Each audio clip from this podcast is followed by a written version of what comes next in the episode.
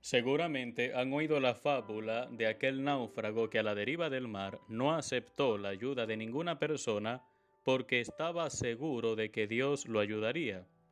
Después de morir le reclamó a Dios por qué no lo salvó, y Dios le dijo que le envió tres personas para salvarlo y él no lo aceptó. De las muchas conclusiones que se pueden extraer de este relato, podemos encontrar una relacionada con el Evangelio de hoy saber distinguir los signos o señales de Dios en nuestra vida. Los signos tienen la característica de que nos trasladan a una realidad por ellos representada. En esta historia, los tres hombres que fueron a salvar al náufrago eran signo de la misericordia de Dios.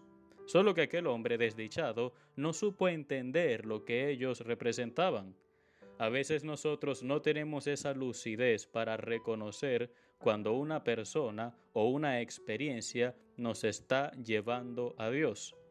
Muchas veces cuando estamos desesperados o angustiados, le decimos, Dios mío, dame una señal. Pero también tenemos que pedir la claridad para saber identificarlas.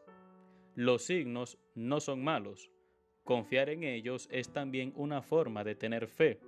Distinto es pedirle a Dios señales para ponerlo a prueba. Eso sí es grave.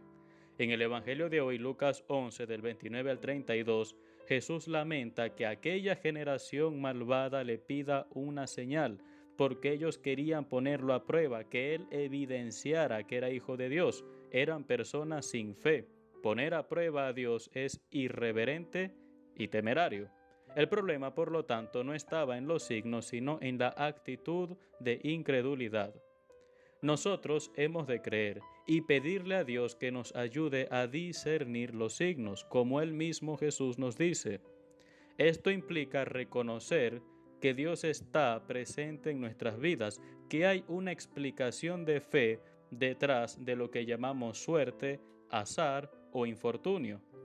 Dios nos habla en las personas, hechos y circunstancias de la vida, gozosas o dolorosas. Esto no es ser supersticioso, sino tener una actitud natural de fe. Pongamos el ejemplo del Beato Carlos Acutis, cuyo día se celebra precisamente hoy, 12 de octubre. Este joven es un signo de santidad en este tercer milenio, con su alegría, sus jeans, ropa deportiva, significa para nosotros que también podemos vivir santamente. Ser santo no es algo anacrónico, tampoco es una utopía. Si lo fuera, sería injusto que Dios nos pida que seamos santos, como lo hace en Levítico 11:44 o Primera de Pedro 1:15. Otro ejemplo nos lo da Santa Teresa de Calcuta. Un día dejó de ir a una ceremonia con el Papa porque vio dos moribundos junto a un árbol, marido y mujer se detuvo con ellos hasta que él murió en sus brazos y luego tomó a la esposa y la llevó a un centro de su congregación. Ella supo discernir el signo que se le presentaba. Dios la estaba esperando en aquellos necesitados. Así que hermanos, abramos los ojos y los oídos de la fe, porque Dios nos envía señales para saber si algo nos conviene o si Él espera de nosotros algo diferente, solo que casi siempre estamos tan llenos de nuestras ideas que no somos capaces de darnos cuenta.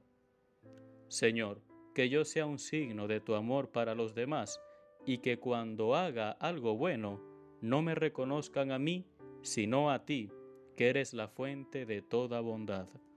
Amén. Que Dios te bendiga en el nombre del Padre, y del Hijo, y del Espíritu Santo. Amén.